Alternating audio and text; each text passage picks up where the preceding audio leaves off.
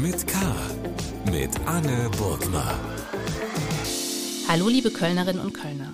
Hallo natürlich auch an alle anderen. In Talk mit K sprechen meine Kollegin Sarah Brasak und ich jede Woche im Wechsel mit spannenden Leuten aus dieser Stadt. Jeden Donnerstag um 7 Uhr gibt es eine neue Folge. Der Talk mit K wird präsentiert von der Sparkasse Köln-Bonn. Ihre Starthelferin für nachhaltige Ideen. Mit dem S-Green Credit der Sparkasse Köln-Bonn ist ein Zuschuss bis 1600 Euro möglich. Den Link zu unserem Sponsor finden Sie in den Show Notes. Heute habe ich ein besonderes Geschwisterpaar zu Gast. Caroline und David Kebekus stehen beide als Comedians auf der Bühne und das meistens getrennt, auch wenn David schon mal in Carolins Show zu Gast war. Doch jetzt haben die beiden ein gemeinsames Projekt. In ihrem Audible-Podcast Kebekus Was, Warum, Wie war der jetzt startet, gehen die Geschwister auf eine Reise in ihre gemeinsame Vergangenheit. Beginnend mit Davids Geburtsjahr 1984 erzählen sie sehr persönlich in jeder Folge über ein Jahr aus ihrem Leben. Wir haben darüber gesprochen, wie es für Caroline war, als sie plötzlich große Schwester wurde. Haben die Eltern sie in der Erziehung gleich behandelt? Hat David lange überlegt, denselben Beruf wie die da schon erfolgreiche Schwester zu wählen? Außerdem erzählen sie, wo sie die Grenze bei diesen oft auch sehr intimen Einblicken in ihr Privatleben ziehen. Und wir erfahren, was es mit der bösen Caroline auf sich hatte, die sie erfand, um ihrem Bruder ein bisschen Angst zu machen.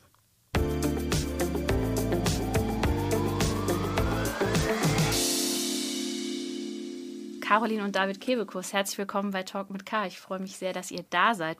Hallo, danke für die Einladung. Vielen Dank. Genau, ja, ihr seid, ist quasi Metaebene, ne? ihr seid jetzt hier in unserem Podcast, um über euren Podcast zu sprechen. Wow, die Matrix implodiert. genau, der da heißt Was, Warum, Wie war. Ich habe das jetzt abgelesen, weil ich Angst hatte, dass ich das falsch mache. Ähm, jetzt ist ja bei eurem Job eigentlich, finde ich, naheliegend, einen Podcast zu machen, weil ich meine, ihr seid es gewohnt, Leute zu unterhalten, indem ihr erzählt. Auf der anderen Seite gibt es halt ungefähr gefühlt eine Million Podcasts. Wann war denn der Moment, dass ihr gedacht habt, gedacht habt, unseren braucht es jetzt noch? Und wie kam es dann zu der Idee?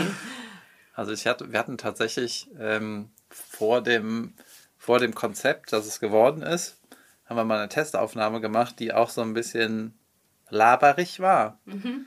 Und hat auch Spaß gemacht, aber man hat direkt gemerkt, wir brauchen irgendwie, äh, wir brauchen irgendwie einen klaren Rahmen, weil irgendwie dieses Hin und Her, das hat, hat so irgendwie, ist so wertvoll, das muss irgendwie in einen klaren Rahmen, in ein klares Konzept.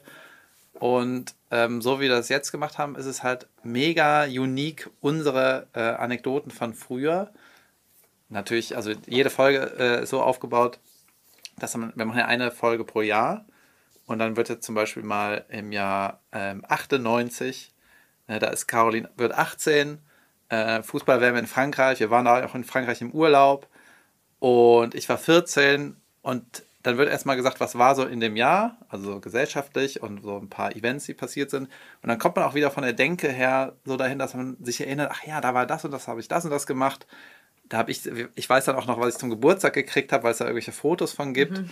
So irgendwelche trashigen so knall-neongrünes mhm. T-Shirt mit irgendwelchen. Was voll in ist wieder, Leute. Ja, ja und ähm, da hatten in der Klasse hatten alle das gleiche, die gleiche T-Shirt-Marke, aber alle ein anderes Logo, irgendeine Ratte und keine Ahnung.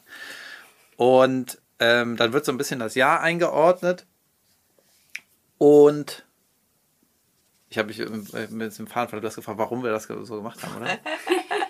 Genau, die Frage war, so. wie es dazu kam. Ich habe nämlich auch äh, gehört, dass du mal erzählt hast, ihr habt mal zusammen was in deiner Show gemacht, Caroline, und dann äh, hat irgendwer zu dir gesagt, ja. das funktioniert so gut zwischen Die Agentin euch. von Thorsten Sträter hat ah, mir ja, das gesagt. Okay. Mein Gott, ihr groovt total zusammen. und ich so, ja, okay. Und dann habe ich das äh, halt nochmal so anders bewertet. Nicht nur, ich bin ein Gast bei jemandem, der eine eigene Fernsehsendung hat, sondern so, das hat nochmal ein besonderes Hin und Her.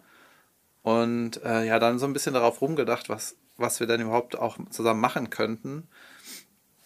Und ich finde, das Coole ist ja, diese Anekdoten sind halt super wertig, super wertvoll, gerade mit dem Hintergrund, wer wir sind und was wir auch vielleicht noch zusammen erleben wollen oder werden. Also, mhm. äh, das ist so, das sind alles so Geschichten, die die jeder kennt. Ne? Man erinnert sich manchmal an irgendwas von früher und man lässt das so, man lässt das so laufen. Das war so, ach ja, da war ich ja auch mal, naja, Mhm. egal. Ne? Und wenn wir das besprechen, dann ist das so, hey, als wir da waren, da war doch das und das. Und dann wird das nochmal richtig rausgeholt. Und dann kommt man, also ich habe in der ganzen Podcast-Reise total oft das Gefühl gehabt, boah, ich weiß wieder ganz genau, wie das damals war, was ich gefühlt habe und warum ich da und da so und so war oder warum ich irgendwie reagiert habe.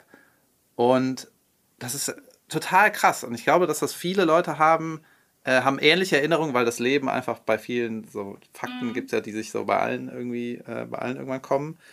Und ich glaube, dass es einfach total cool ist zu hören, wie wir das erlebt haben und man sich total gut verbinden kann, weil jeder weiß, was ein erster Schultag ist. Jeder weiß, was eine erste Freundin ist, die erste, erste Liebeskummer, Todesfall in der Familie, ein Urlaub. Es ist ja ähm, Für jeden was für jeden ähnlich, ja, auf jeden Fall. Was hast du denn gedacht, Caroline, als äh, David gesagt hat, lass uns doch über unsere Geschwisterbeziehung reden? Ich meine, das ist ja schon, also logischerweise spricht man über, über die komplette Kindheit und über viele ja letztlich auch irgendwie intime Erinnerungen, die man so hat. Das zu teilen ist ja schon ein Schritt, oder?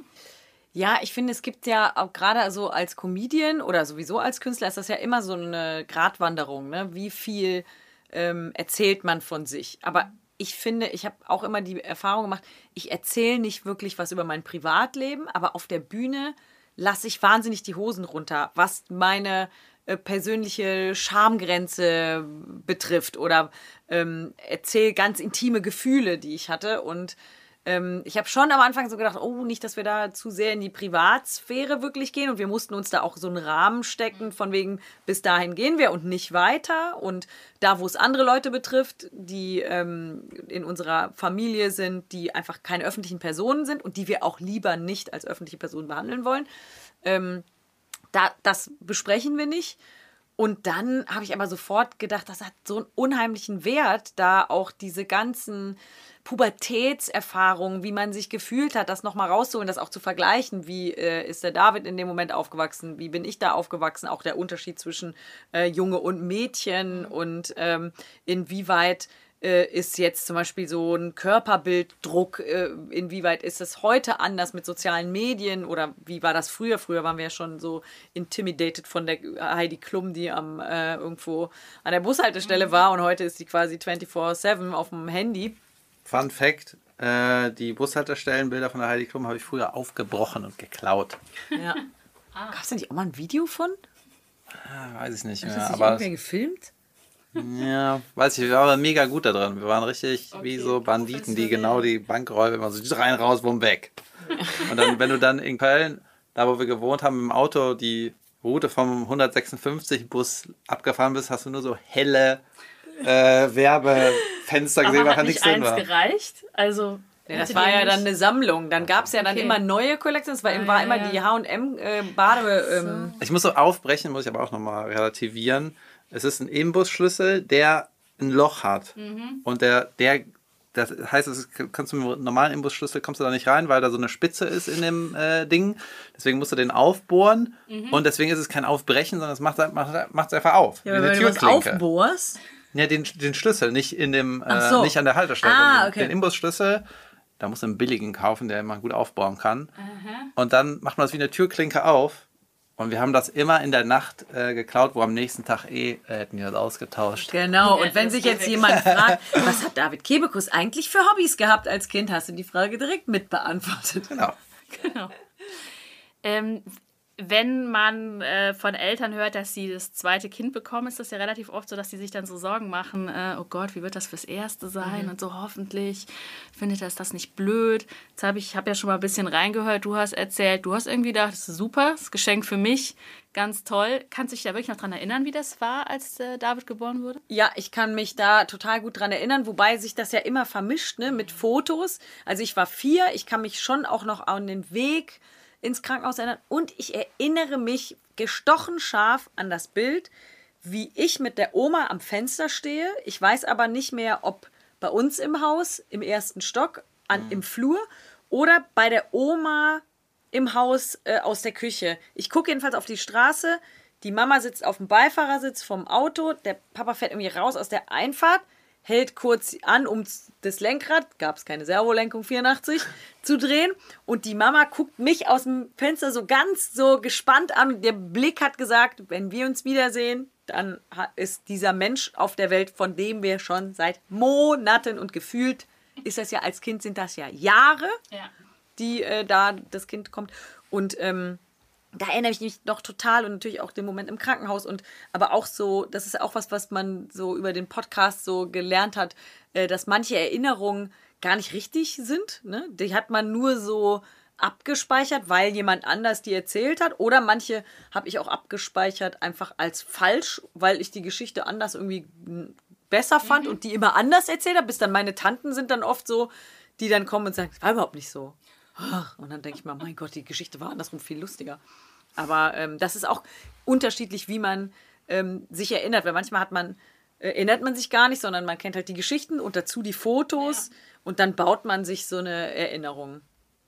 Aber wenn du sagst, also dass du hast ihn so als Geschenk empfunden, also der ist jetzt quasi so für dich da. Ab wann hast du denn irgendwie so begriffen, naja, eigentlich ist es schon auch ein eigenständiger Mensch äh, und das ist jetzt nicht nur mein, mein Spielzeug. So vor drei Jahren. Ist ja noch nicht. Ja, eben, eben kam es mir komisch vor im Auto.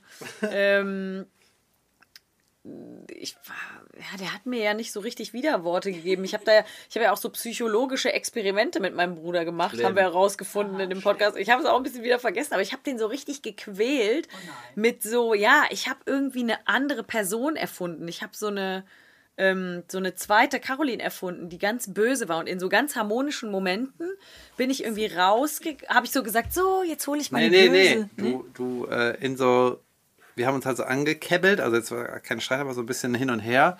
Und dann ist irgendwann gedroppt, so, ja, äh, ich kann auch jetzt die böse Caroline holen. Und das war für mich schon so ein Schock, so, nein, ich will nicht, dass sie kommt. Weil die Caroline hatte halt damals schon so dieses Spie Schauspielerische total in sich drin. Du müsstest das eigentlich mal vormachen hier. Ich weiß nicht mehr, wie ich das gemacht ja, du, die Caroline war halt ein Mädel, hier so ein Pony, das die Narben hier verdeckt. Ne? Und dann hier so, wie nennt man das? Potschnittig, Potschnitt. Potschnittig mit Pony und Kleidchen und war einfach ein kleines, liebes Mädchen. Und dann, na, ich hole jetzt die böse. Und ich war schon so, nein, nicht die Hose. Und dann kam die wieder und hat dann so geguckt und ist so gegangen und hat dann nur böse Sachen gesagt, bis ich geheult habe. Und dann ist die böse Caroline rausgegangen. Dann kam die normale wieder rein und war so, ach so, war gerade die böse Caroline da? Ja, das wusste ich nicht, sorry. Dann hab ich gesagt, ey, du hast gesagt, du holst sie. Ja, Aber super einfach creep. nur Scharade. Ja. Und ähm, das hatte ich voll vergessen. Das hatte ich voll vergessen, Ich ich voll verdrängt. vergessen. Und das haben wir in dieser, in dieser äh, Recherchereise, sind wir darauf wieder gestoßen. Ich war auch kurz im Moment sauer. Ich so, ey, die Ja, hat ich mir dachte dann so, da, mich da und Jeck gemacht. Ey, wie der. gut, dass ich, äh, dass ich dann aber doch Comedian geworden bin, weil jetzt ist das eine witzige Geschichte im Podcast, ne?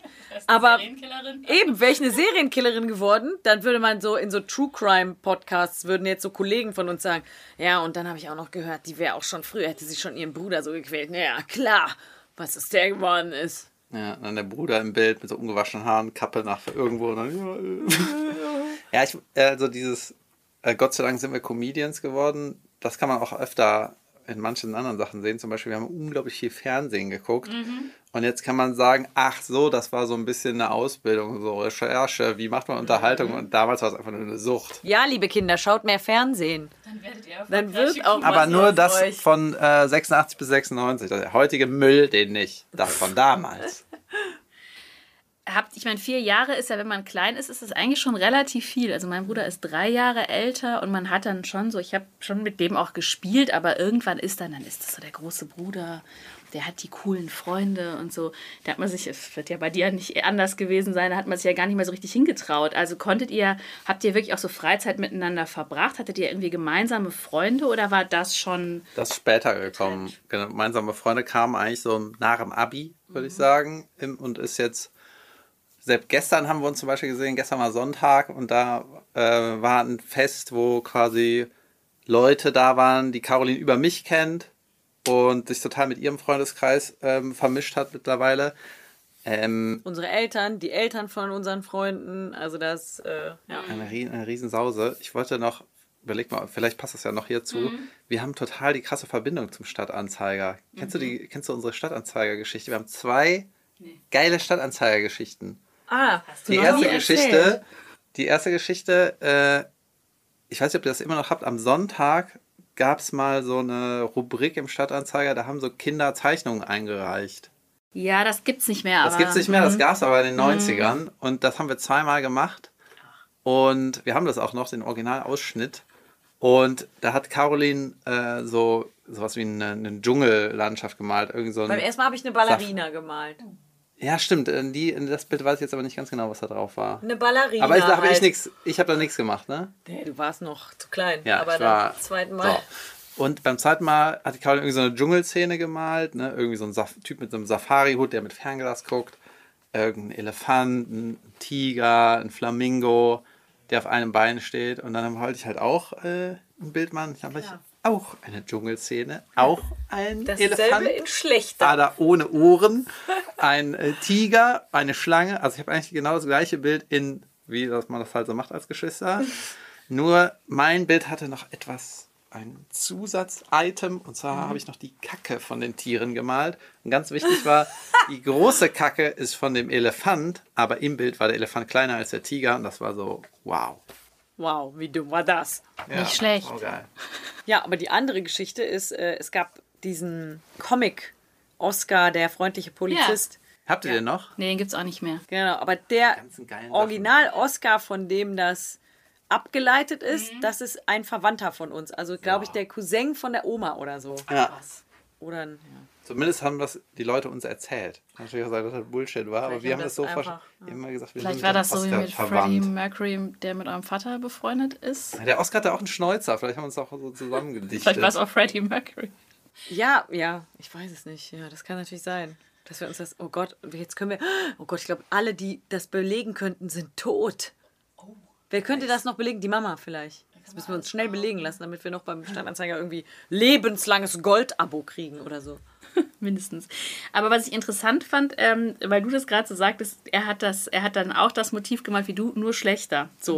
Und das ist ja so ein Klassiker, finde ich. ich. Also ich bin, ich habe zwei ältere Geschwister und das ist das ja auch immer so. Man ist halt natürlich jünger und natürlich kann man viele Dinge noch nicht so gut wie die älteren Geschwister. Worauf möchtest du hinaus? Ja, dass ich bei mir immer gemerkt habe, dass mich das eben, es gibt ja auch in der äh, Geschwisterforschung da total viel zu, aber ich finde, da ist natürlich schon was dran, dass man immer diejenige ist, die das erst noch lernen muss und die erst irgendwie die Hilfe braucht und so. Und meine Geschwister sind auch sehr selbstbewusst. Also ich habe da schon irgendwann gemerkt, so, es ist krass, wie sehr mich das geprägt hat. So Du dieses- bist äh, jünger? ich bin, ich bin die jüngste von Ja, dreien. okay.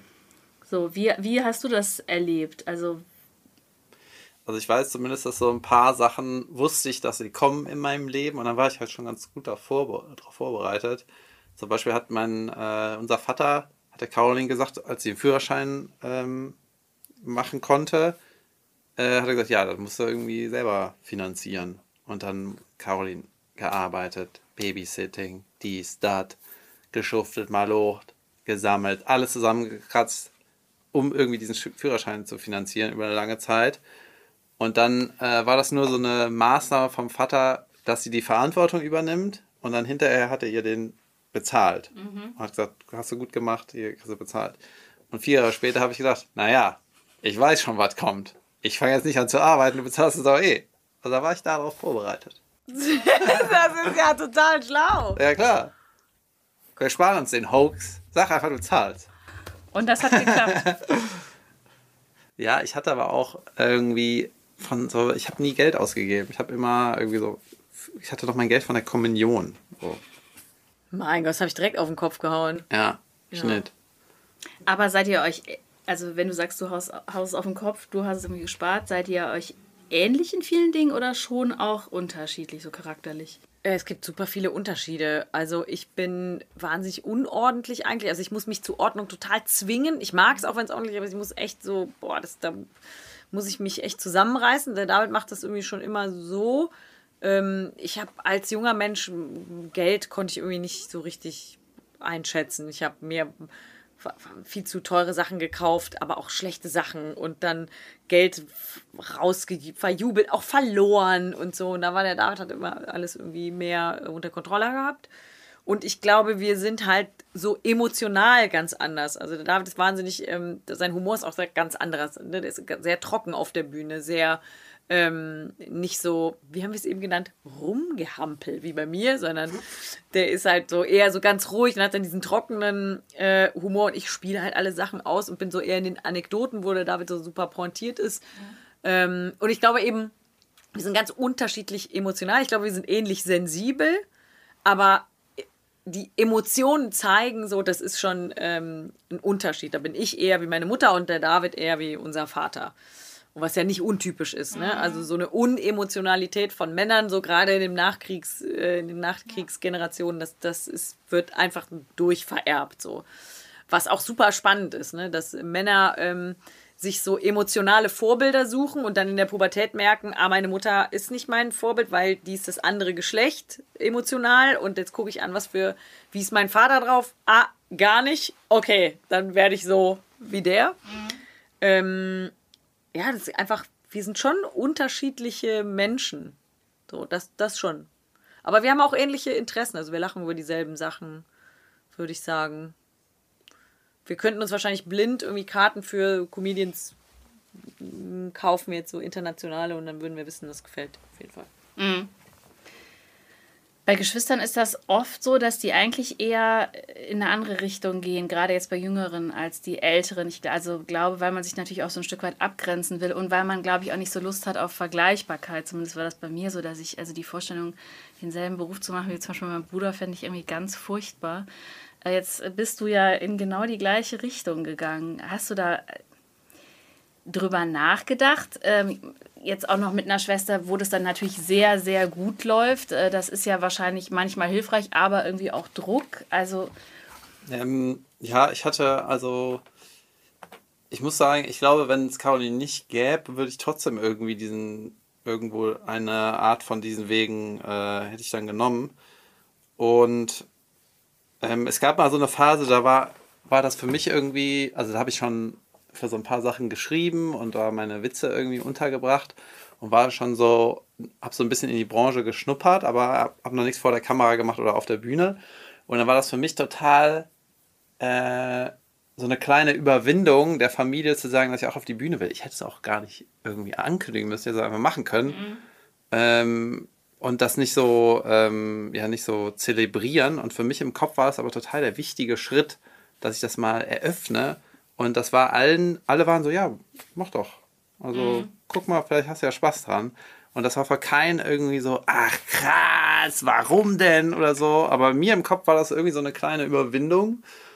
Und ähm, so ein Karrierevergleich habe ich mir irgendwann gedacht, es ist so, also der, der, dieser Arena-Erfolg von Caroline ist natürlich auch mega absurd und auch ganz weit weg von so das, was Stand-up-Comedy im, äh, im Grunde ist. Es ist einfach, es ist total ver-X-facht irgendwie. Da kommt das gar nicht her. Es hat sich einfach dahin entwickelt und es ist auch, glaube ich, nichts, was man karrierisch planen kann, weil da muss relativ viel, äh, viele Sachen, die man nicht beeinflussen können, müssen passieren. Man muss aus irgendeinem Grund, natürlich im guten, gut begründeten Grund, äh, diese, diese Art Hype haben.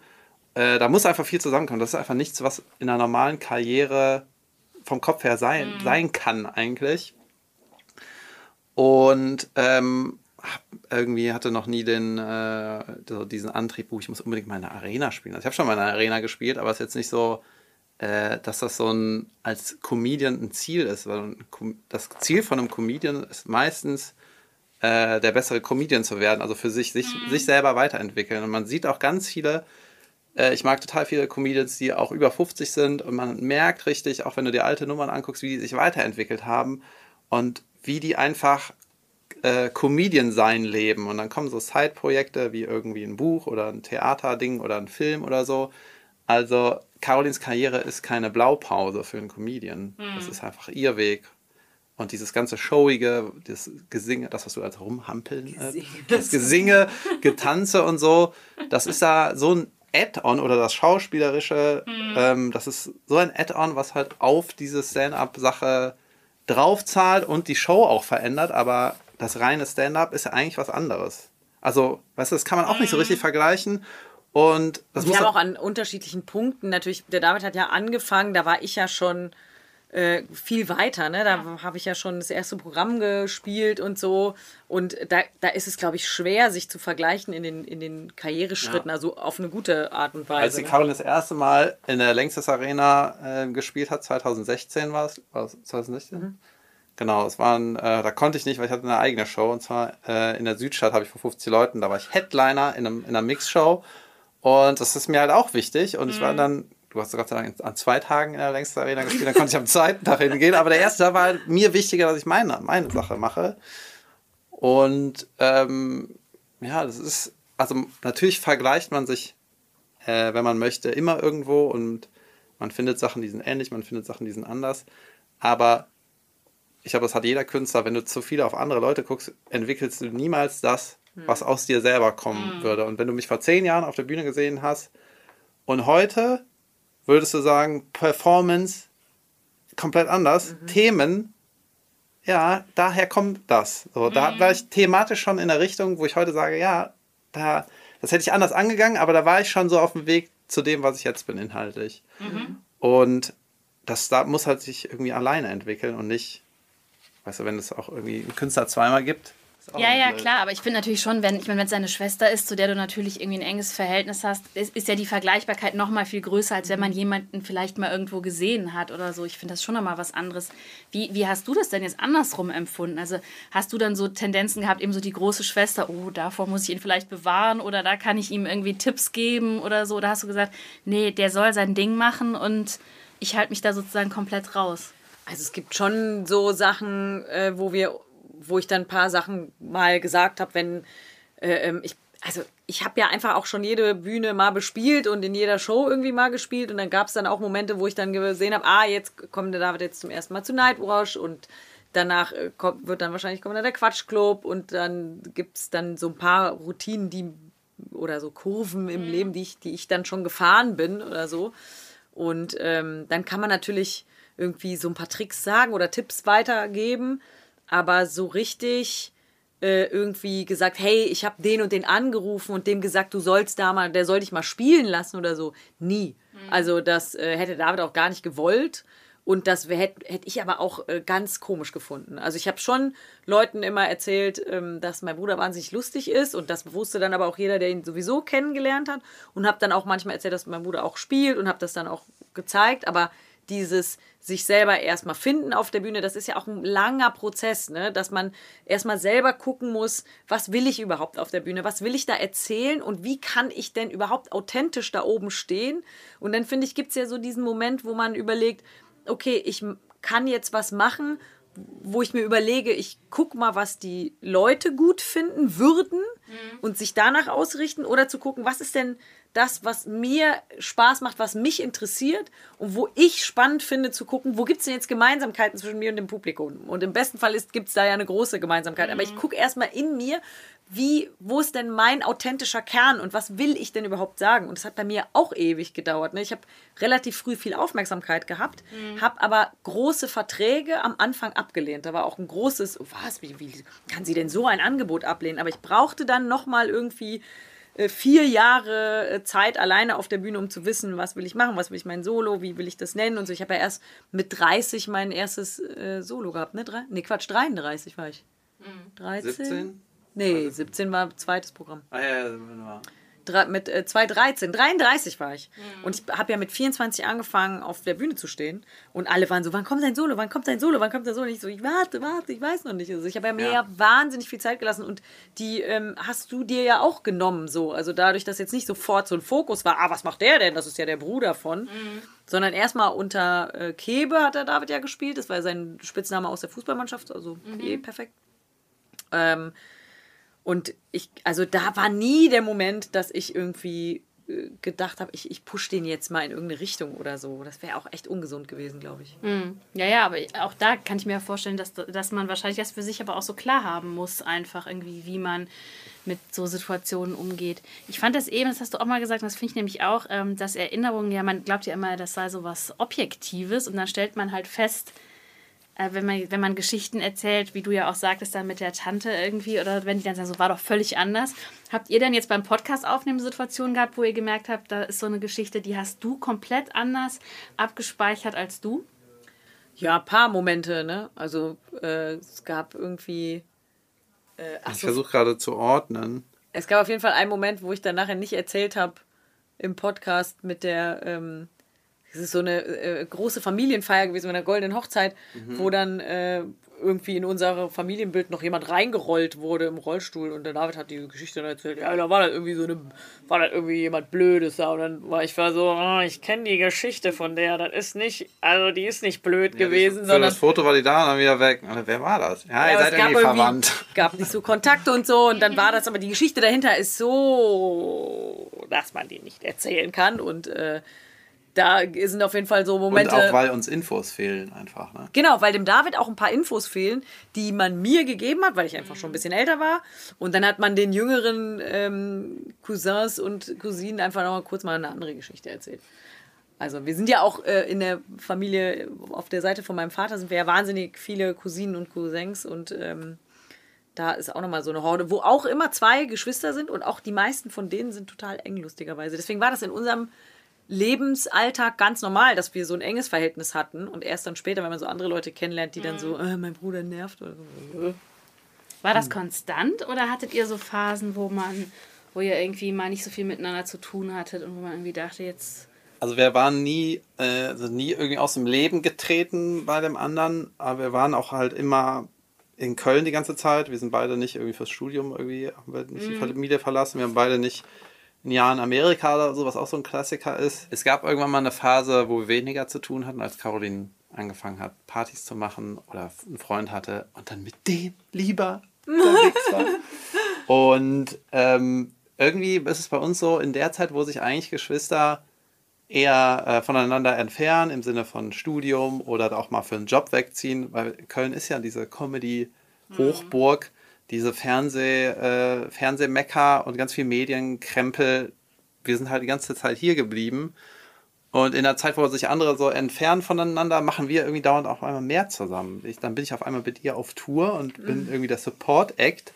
Also bin ich quasi in ihrem Beruf, bin in ihrer Sendung. Jetzt machen wir das hier zusammen. Wir haben eh ähm, berufliche Überschneidung oder ich hole mir mal Tipps oder wir reden, äh, wenn wir an neuen Programmen arbeiten, ist man ja haben wir ja beide das gleiche Problem vom Blank Paper wieder. Man denkt so, ich mache das seit zehn Jahren, warum bin ich jetzt schon wieder bei, bei Stunde mhm. Null? Horror. Und dann, ich hatte zum Beispiel auch mal so, konnte mir so Tipps holen für, ich war nicht ganz zufrieden mit meinem Ende vom mhm. Programm. Mhm. Und Programm ist auch so, hat einen kleinen roten Faden, aber hat auch irgendwie ein Ende ist halt immer, es muss ein Ende sein und mhm. nicht nur ein Ende von der Nummer, sondern ein Ende. Dass du weißt als Publikum, Junge, es ist einfach das war's. Ne? Das ist, dann geschlossene Klammer mhm. oder so. Und da war ich unzufrieden mit meinem Ende und dann hat die Caroline gesagt, das, äh, spiel das mal, spiel, mach das mal 50 Mal oder, oder 20 Mal. Du wirst sehen, du kriegst das dann gegriffen. Mhm. Und dann ist es vielleicht die gleiche Formulierung geblieben, aber du bist von deiner Art und Weise und vom Standing auf der Bühne, nailst du das irgendwann. Deswegen halt daran fest.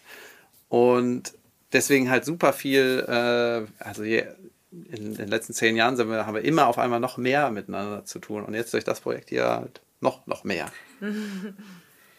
Und irgendwann reicht es auch. Habt ihr denn gemerkt, dass ich finde, das ist ja bei Geschwistern sind ja die einzigen Menschen, die eben so sehr im sehr ähnlichen Kontext und eben logischerweise mit den Eltern aufwachsen. Habt ihr jetzt auch nochmal so in der Rückschau gemerkt, dass so bestimmte weiß ich nicht, Verhaltensmuster oder so, wie wir mit Dingen umgeht, dass das eben was mit dieser gemeinsamen Erziehung zu tun hat. Also dass das so daherrührt, dass man eben von denselben beiden Personen erzogen wurde. Ja, ja. Ja, klar. Das, also, das merkt man voll, wobei wir da auch uns äh, ganz unterschiedlich entwickelt haben, auch was so die ähm, das Learning angeht, was wir davon rausgenommen haben. Ne? Also mhm.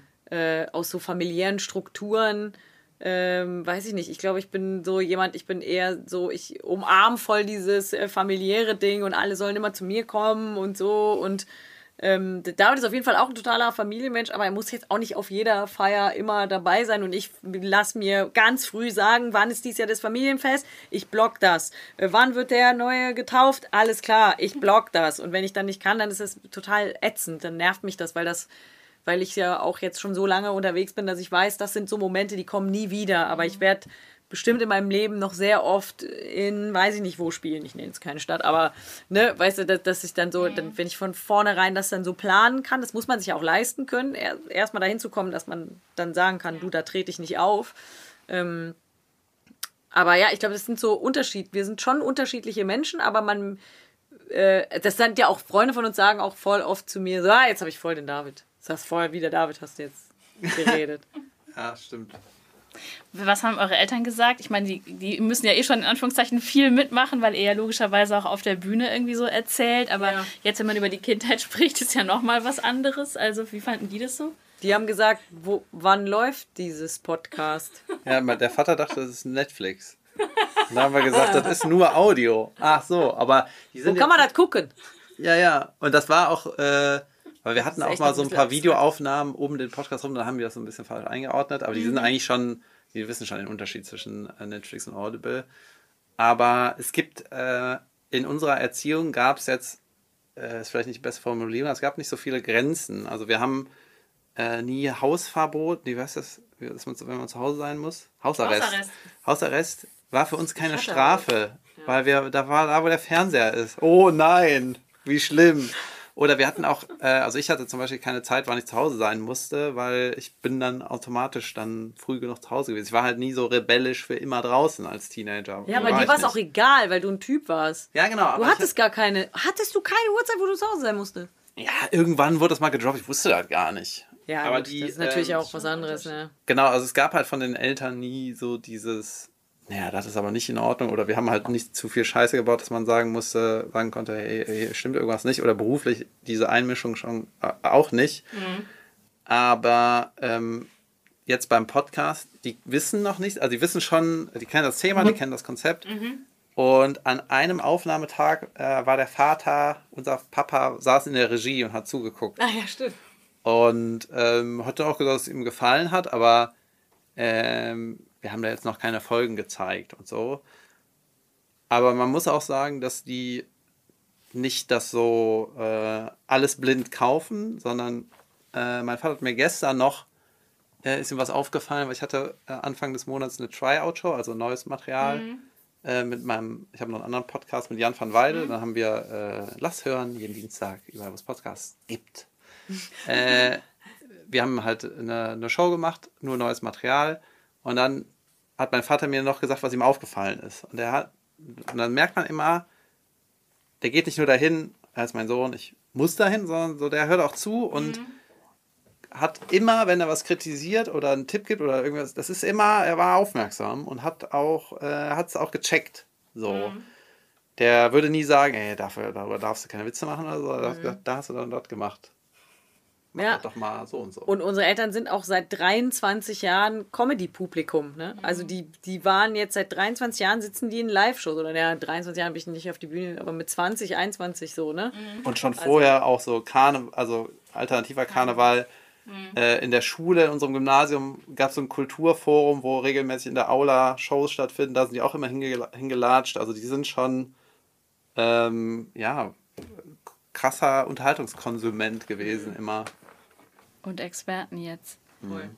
Weil du das gerade sagtest, ach, hast du gar keine Zeit, wo du nach Hause kommen musstest. Äh, Also war das, hast, wenn ihr jetzt so erzählt habt, hast du gemerkt, dass, aha, so als, als Mädchen oder dann als junge Frau, da wird man eben doch anders behandelt von den Eltern als der Sohn? Ich glaube, damals, ähm, als während der Zeit nicht, weil als Frau oder als junges Mädchen war das ja Alltag, sich selber darum zu kümmern, dass niemand übergriffig wurde. Also es war ja nicht so, dass gesagt wurde, ey, äh, mach was du willst, geh raus, wie du willst, zieh an, was du willst, hab Spaß, wie du willst, trink, was du willst und komm nach Hause, wann du willst. Und jeder, der dich irgendwie anpackt und dich angreift, ist ein Verbrecher, sondern kümmere dich bitte selber. Und das war aber auch ja einfach so ein Alltag, dass man da gar nicht drüber gesprochen hat. So, ich weiß nicht, für mich hat das erst so angefangen mit dem Hashtag Aufschrei damals bei Twitter, dass plötzlich so kleine Alltagssexismen irgendwie getauscht wurden und so. Aber da haben wir auch eine Folge drüber gemacht, wie wir feiern gegangen sind früher. Und eigentlich sollte das so eine lustige Folge werden, über das lustige Feiern gehen. Und dann kamen wir irgendwann an den Punkt, ähm, wie man nach Hause kam vom Feiern oder überhaupt hin. Und dann habe ich so erzählt, wie wir äh, Mädels halt schon lang, lang im Vorfeld wussten, wie kommen wir hin. Wenn wir mit der Bahn fahren, ziehen wir uns anders an, als wenn wir mit dem Taxi fahren können oder uns jemand fährt. Wer holt uns ab? Das heißt, ziehe ich mich, werde ich zwar hingefahren und kann mit meinem Röckchen äh, hingefahren werden, aber fahre ich mit der Bahn zurück, dann kann ich, muss ich was zum Umziehen mitnehmen? Wo kann ich eine Tasche hin tun? Ähm, dann im Club selber. Wie reagiere ich, wenn ich angebaggert werde? Ich sage nett und bestimmt. Nein, ich möchte nicht. Ich sage aber nett.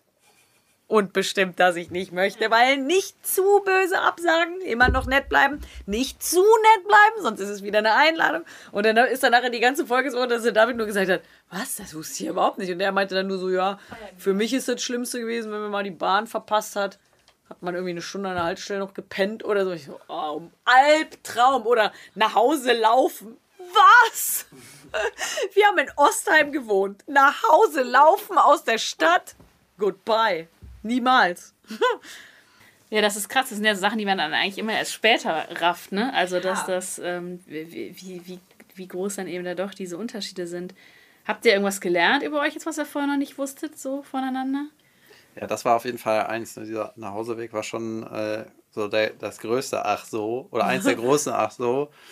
Äh, wir haben halt so viele Sachen schon erzählt.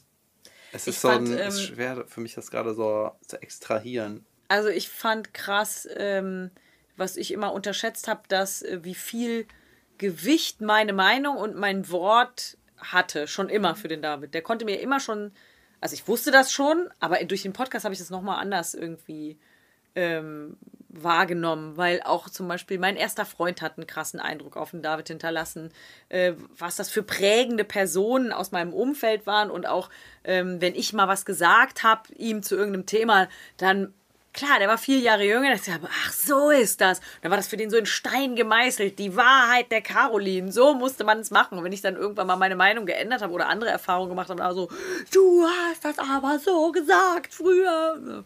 Also das fand ich jetzt im Podcast nochmal krass, wie sehr man so prägend oder wie sehr prägend ich dann war. Aber oder noch in einer gesunden Dosis, oder? Das war jetzt nicht ja, dass ja, du voll. Aber, aber trotzdem, ne, man denkt ja, während man so lebt, so, ja, der weiß schon, dass ich nächste Woche vielleicht was anderes denke. Ja, so. mal- Für dich war es dann halt anders. Ich hatte mal eine Mitbewohnerin, die äh, hat Caroline auch so kennengelernt. Und die fand ich eigentlich ganz interessant. Und, Ja, da lief doch schon was. Und dann, äh, ja, ich hatte mehrere Mitbewohnerinnen, aber es gab eine äh, Mitbewohnerin und da äh, haben wir dann in der Küche so ein bisschen gequasselt und dann war ich irgendwann danach mit Caroline alleine und dann war die Caroline so, ja, war, so- das war schon so ein bisschen eine Nervtante. Und dann ist so das ganze Bild so zerklirrt, klirr. Und dann war ich so. Hat er erzählt, dann hat er die nicht mehr getroffen. Weil ich gesagt habe, die nervt irgendwie ein bisschen. Ja, dann hatte ich irgendwie hatte ich dann auch so gesehen. Ach ja, stimmt, die nervt. Dann habe ich jetzt mir gar nicht aufgefallen. Mein Gott, ey. Ja, aber was du gesagt hast mit dem in Stein gemeißelt, ich habe das bei meinem Bruder, habe ich das auch oft so empfunden. Echt? Und ja, das, der hat dann auch so Sachen einfach gesagt, ich habe sich gar, gar keine Gedanken gemacht. Und für mich war dann aber, oh Gott, ja, wenn der es sagt. Genau, so. Dass ich glaube, man, man unterschätzt den Einfluss, den man hat, wenn man Total. irgendwie äh, jü- jüngere Geschwister hat. Voll. Also, Ja, also das fand ich jetzt noch echt nochmal krass. Das könnt ihr ja dann auf jeden Fall mitnehmen jetzt in die nächsten. Das was immer habt, macht jetzt ja 36 Jahre, ne? 36 Folgen, also dann vielleicht Also für die erste nächsten- Staffel. Die erste Staffel. Das ist die erste Zweite sind Staffel. dann ja wieder 36. Dann in 36 Jahren. Genau, sehr gut. Haben wir Folgevertrag mit Audible schon gemacht eigentlich? Schon, ne? Bei Fernsehsendungen gibt es ja immer so Optionen auf die nächste Staffel. Ich denke, das ist mit drin. Die haben sich verpflichtet. Ich glaube auch, das halten wir hier fest, ne? Können wir, ihr habt es gesagt, so, was, warum, wie war. Ja. Ganz genau. Drückt euch die Daumen dafür. Vielen Dank, Vielen dass Dank. ihr bei uns im Podcast wart. Danke für die Einladung. Danke.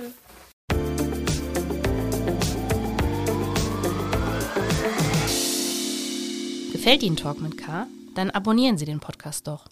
Und über positive Bewertungen freuen wir uns natürlich auch immer.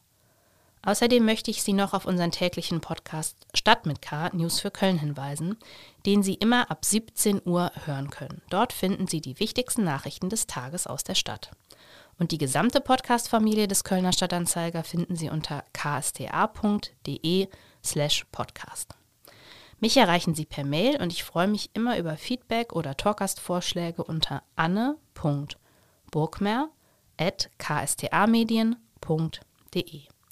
Bis zum nächsten Mal sage ich vielen Dank fürs Zuhören und bis bald. Und nicht vergessen, die nächste Folge Talk mit K gibt es nächste Woche Donnerstag um 7 Uhr.